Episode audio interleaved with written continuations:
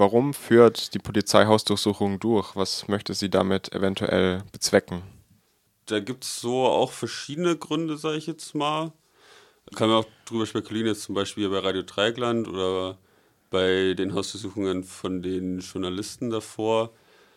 Man weiß es halt nicht, nicht ganz genau, aber da kann es ja zum Beispiel jetzt um sowas gehen wie so ein bisschen Struktur aufdecken. Ne? Einfach so ein bisschen, okay, ähm, wer hostet zum Beispiel dieses Archiv oder so, dass man da ein bisschen mehr was drüber rausfindet. Einfach halt so Dokumente zu finden, wo man mehr über die Strukturen irgendwie findet.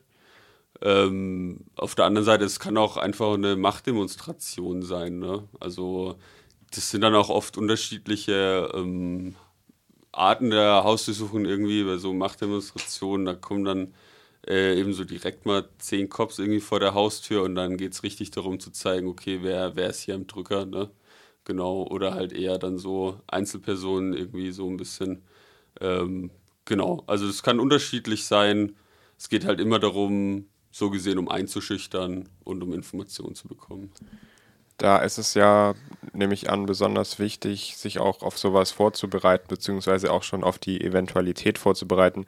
Was kann ich denn tun, um mich auch schon im Vorhinein dafür zu wappnen? Was sollte ich da tun und was sollte ich vielleicht auch tunlichst vermeiden?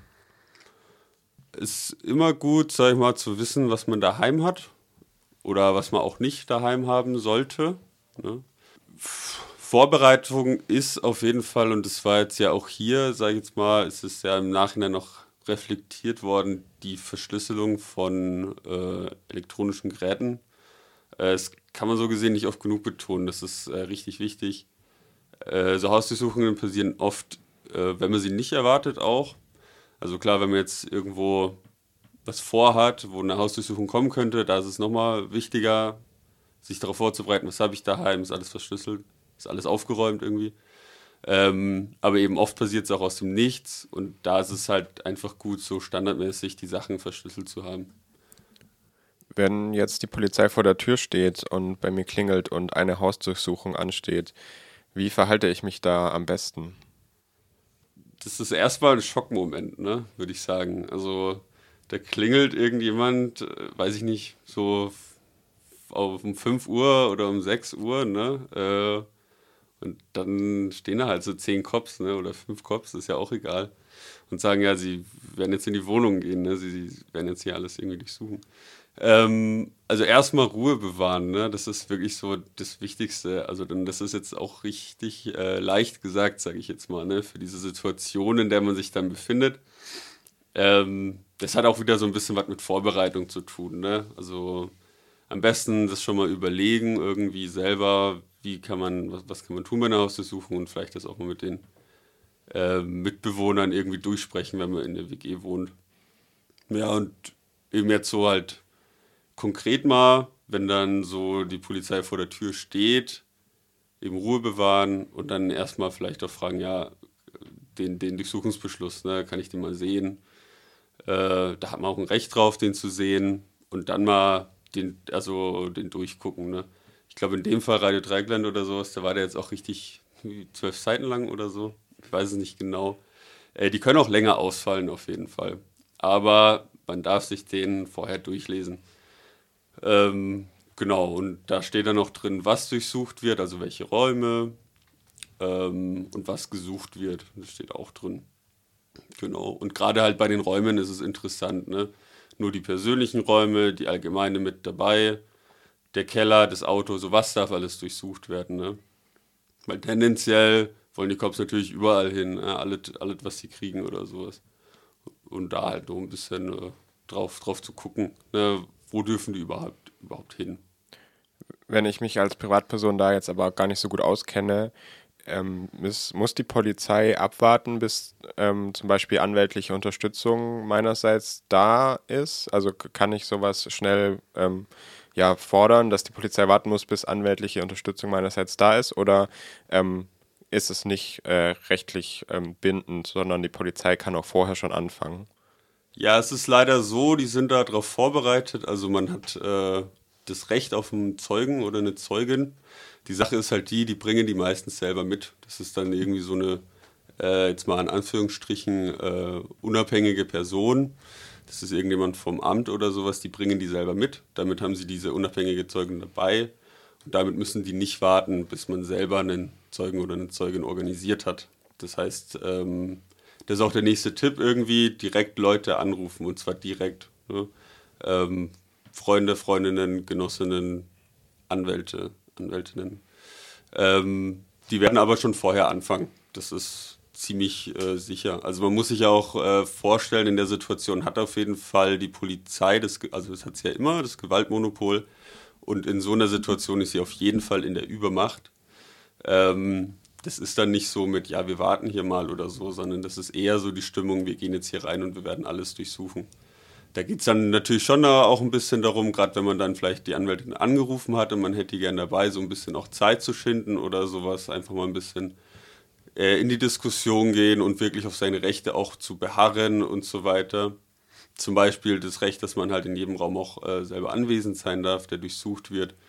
Ähm, es wird halt gerne mal gemacht, dass alle Räume irgendwie gleichzeitig durchsucht werden, gerade wenn es dann mal ein paar mehr Cops irgendwie dabei sind. Und da dann halt immer wieder so in die Diskussion zu gehen und zu sagen, nee, äh, wir machen das jetzt hier einen Raum nach dem anderen, äh, ich will dabei sein. Und so kann man auch wieder mehr Zeit rausholen, bis dann halt vielleicht Unterstützung eben da ist. Und was ist, wenn die Polizei jetzt beispielsweise Laptops oder irgendwelche Dokumente mitnimmt? Sind die dann erstmal weg? Also bekomme ich die dann irgendwann wieder? Also die sind auf jeden Fall erstmal weg. Ähm, genau. Und wann die dann wiederkommen, äh, das kann tendenziell auch dauern. Genau. Äh, ich schätze, ich glaube mal, die pra Praxis da ein bisschen verschieden. Also theoretisch können die ja die mitnehmen und können eine Spiegelung anfertigen und können die dann auch wieder rausgeben irgendwie. Ähm, aber zum Beispiel im Indie-Media-Prozess haben wir es ja gesehen, die haben ja die, die elektronischen Geräte wirklich jahrelang irgendwie einbehalten. Ähm, ja, also die sind erstmal weg. Ähm, da ist es zum Beispiel auch, wenn wir jetzt, ja, man kann schon so, sagen wir jetzt mal, bei bestimmten Daten oder halt beim Laptop wird es schwierig, aber ich sag mal, bei irgendwas, ähm, irgendwelchen handschriftlichen Sachen oder so, die jetzt unbedingt braucht für einen Job oder fürs Studium oder so, da kann man dann vielleicht schon mal ein bisschen mehr Einlassung machen, wieder halt in die Diskussion gehen mit der Polizei, so ein bisschen, ja, okay, ihr könnt es ja jetzt durchlesen, guckt mal, das ist nur das und das drauf, so, kann ich das nicht auch doch behalten oder so. Ähm, eben beim Laptop wird es schwierig, weil den würde ich auf keinen Fall anmachen, gerade wenn der verschlüsselt ist, weil dann ähm, haben sie ja, haben sie ja den unverschlüsselten Laptop. Spiegelung bedeutet eine Kopie der Daten anfertigen, nur zur ähm, Klärung. Ja, okay. Mhm, genau, und wie verhalte ich mich denn dann, wenn die Polizei weg ist? Wie verhalte ich mich oder was sollte ich tun, wenn die Polizei weg ist und äh, im Nachhinein eine Hausdurchsuchung sozusagen? Erstmal vielleicht, wenn die, wenn die, wenn die Cops wieder gehen, äh, da gibt es immer ein Protokoll, äh, natürlich nichts unterschreiben, also auch die Hausdurchsuchung, auch der wird widersprochen, nichts unterschreiben, allem widersprechen. Am Schluss gibt es so ein Protokoll, was alles mitgenommen wurde. Da sagen wir auch immer, guckt euch das an, macht einen Strich drunter, dass nichts mehr dazugefügt werden kann im Nachhinein. Und nach einer Hausdurchsuchung, was auch ganz wichtig ist, ähm, da direkt äh, irgendwie ein solidarisches Umfeld einschalten, eben zur Roten Hilfe kommen oder direkt zur Anwältin gehen. Was dann ganz wichtig ist, ist ein Gedächtnisprotokoll. Genau, und so schnell wie möglich ein Gedächtnisprotokoll schreiben. Ähm, oft ist es halt so, dass über Zeit einfach was vergessen wird. Ähm, und in dem Gedächtnisprotokoll kommt halt alles rein, jede, ähm, jede, jedes Detail. Und dieses Gedächtnisprotokoll wird am besten dann bei der Anwältin aufbewahrt.